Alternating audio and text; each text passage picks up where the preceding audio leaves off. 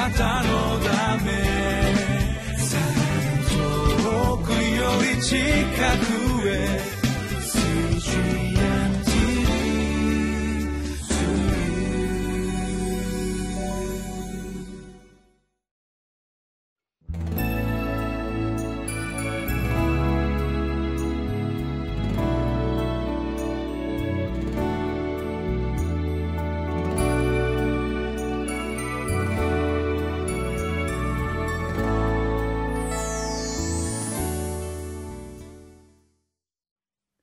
皆さんこんにちは。ミッションエイドクリスチャンフェローシップの牧師関根和夫です。今日は2月25日月曜日、えー、聖書の箇所ですけれどもテトテトスへの手紙一章の10節から16節。タイトルが真理で偽りを戒め純粋な真理に立ちなさい。となっています。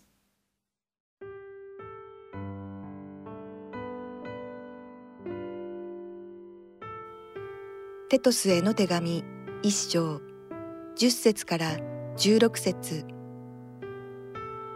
実は反抗的なもの空論に走る者人を惑わす者が多くいます。特に割礼を受けた人々がそうです。彼らの口を封じなければいけません。彼らは不正な利を得るために教えてはいけないことを教え家々を破壊しています。彼らと同国人である一人の預言者がこう言いました。クレテ人は昔からの嘘つき、悪いけだもの、怠け者の食いしん坊。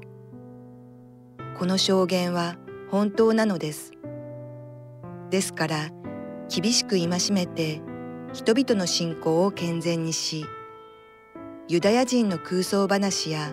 真理から離れた人々の戒めには心を寄せないようにさせなさい。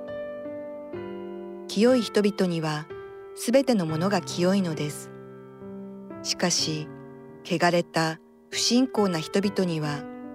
何一つ清いものはありません。それどころか、その知性と良心までも汚れています。彼らは神を知っていると口では言いますが、行いでは否定しています。実に忌まわしく不従順でどんな良い技にも不適格です。テトスへの手紙の一章の10節からということになっていますけれどもまあその本文に入る前に私のこれは個人的な意見なんですけれどもこういう手紙は本来は一気に読まれるべきものなんだろうと思うんですよね。例えば誰か大事な先生から手紙が来て便箋に4枚書いてあって便箋の1枚だけを読んで「今日はこれでいいかな?」終わりってやらないですよね普通ね。うんいつからなんでしょうかね教会とかこういう番組がその細切れにしてここまででいいやって決めちゃってるのはね本当は手紙は一気に読むべきでしょうし手紙全体の中で醸し出される一つのこうイメージというのをもう少し大事にした方がいいのになと思うんですよね。じゃあ一生全部10分で語れと言われてもとても大変なんですけれどもでも何かあのこう細切れにすることでよくわかる部分と細切れにしてはいけない部分があるような気がしてならないんですね。まあ、それはあのこの番組に対してのクレームではなくて、まあ、普通手紙といえば最初から最後まで読むでしょということだけとりあえず お伝えしておきたいんですけどね。というのもねこの今日の箇所意外と厳しいんですよね。えー、そのちょっと読んでみますけど実は反抗的なもの空論に走るもの人を惑わす者が多くいます。特に割礼を受けた人々がそうです、まあ、これはユダヤ人の人たちということなんでしょうけどユダヤ教の人たちですね。彼らの口を封じなければいけません。彼らは不正な利を得るために教えてはいけないことを教え家々を破壊しています。彼らと同国人である一人の預言者がこう言いました。クレテ人は昔からの嘘つき悪いけだもの怠け者の食いしん坊。この証言は本当なのです。ですから厳しく戒めて人々の信仰を健全にしユダヤ人の空想話や真理から離れた人々の戒めには心を寄せないようにしなさい、まあ、これはあのテトスに対する一つの警告ですよね。ただ例えばこれに似たような人が教会の中にいるとして若い指導者がじゃあその人たちを黙らせることができるかって言ったらできないだろうと思うんですよね。どうなんでしょうね。あるいはこれを読んで誰でも彼でもがじゃああの人も絶対間違ってるから言ってんなきゃと言ってしまって良いことなんだろうか。実はこれは全体を読むと分かるんですけれどこの部分だけ読むとじゃあとにかく間違った人は絶対立たさなきゃっていう生きり立ってしまうということがあるとすればそれはねあまりいいことだと思わないんですよね。もちろん間違った人たちがあのそこにいて反抗的な人もいるでその人たちを正さなければいけないということはあるんです。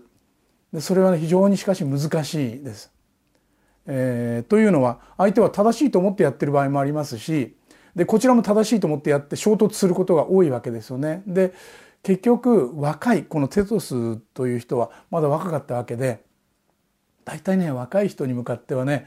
年をあの重ねた方々は「若いあんたに何がわかるの?」っていう私25歳で実は牧師になってるんですよね25歳ぐらいだったんですね。えー、大学終わってから進学校に行ってそして牧師になりました。大学時代に新聞配達のなどをしていったもんですから4年間。ですからそういう意味では社会経験といいますかその社会の中でのお金を儲けることの難しさとか辛さとかというのを少し味わわせてもらったんですけれども。でもやっぱり、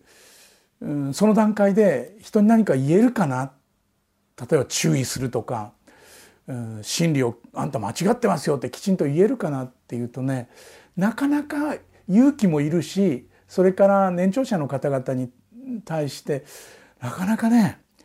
あの言えないことってやっぱありましたね私の経験では。まあ、今でもあのじゃあスパッと言えるかといえばなかなか言えない面がありますけれどもただあのここでパウロが言っているのは残念ながら教会の中にもこういう人たちが入ってきて教会を混乱にこう引き入れようとするといいますかあえて混乱させようとする人たちがいるということに関しては私たちは知っておく必要があるんだろうなと思うんです。すぐにその人たちに誰でも彼でもが注意をすることっていうのはできないと思いますけれどもでもやっぱりあのこういうふうなことがあった時その人たちに対してどういうふうに接していったらよいのかそういう事柄に関してどういうふうにこう態度を示していったらよいのかというのは考える必要があると思います。でパウロはあの今日の箇所で言えばですね16節彼らは神を知っていると口では言いますが行いでは否定しています。実に忌まわしく不従順でどんな用意技にも不適格です。とこうあってですね。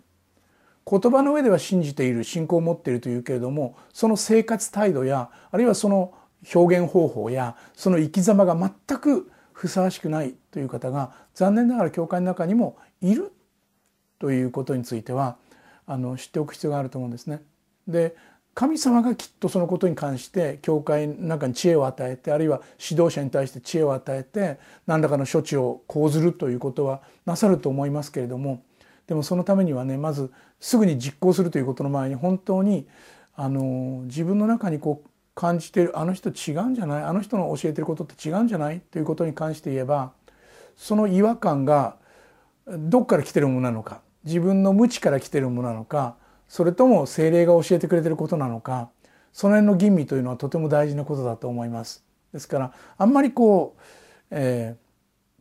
ー、健全な教えにしっかりとこう根を張るという作業はとても重要なことなので御言葉をしっかり考える御言葉を教えられるということは重要なことですしそして本当に指導者と祈りながらあるいは愛を深めながら尊敬を深めながらやっていくということは必要だと思うんですけれどもでもそういう中でも残念ながら違う考えの人が入ってきてそしていろいろ批判をしいろいろ反抗的な人たちが存在するということだけまず覚えておかれると良いと思うんです。でそういう意味ではぜひぜひ指導者のために祈ってほしいんですよね。牧師がそういう意味では間違った判断を下すことがないように牧師が本当にこの言葉の中でパウロが励ましているようなことを実行できるようにというふうにお祈りしていただくことが一番大事なことかなと思います。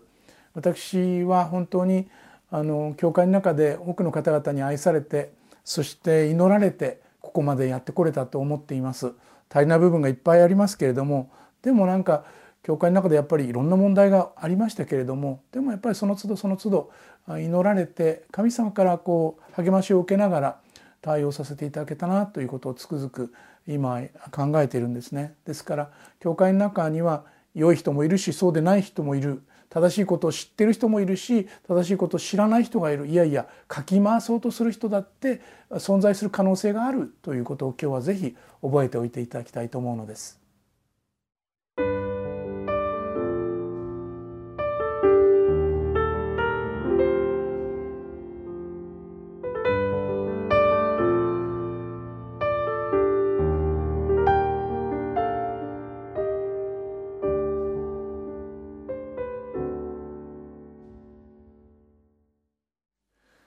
御言葉を丁寧に読み御言葉を思い起こしあるいは思い巡らし本当に祈りながら精霊の助けをいただきながら生きていく時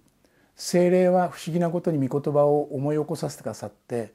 あの不思議なことに私たちの心の中に極めて健全な違和感といいますかあれは違うよねということを感じさせてくださるそういうお方だと思うんですね。ですから是非もしあなたの教会の中で何か違う教えだなこれと思ったらそのことについてはまず自分が不信仰だからそう感じてるというふうに思わないで是非それを牧師と話してもらいたい。あるいは信頼できる指導者と話してもらいたい。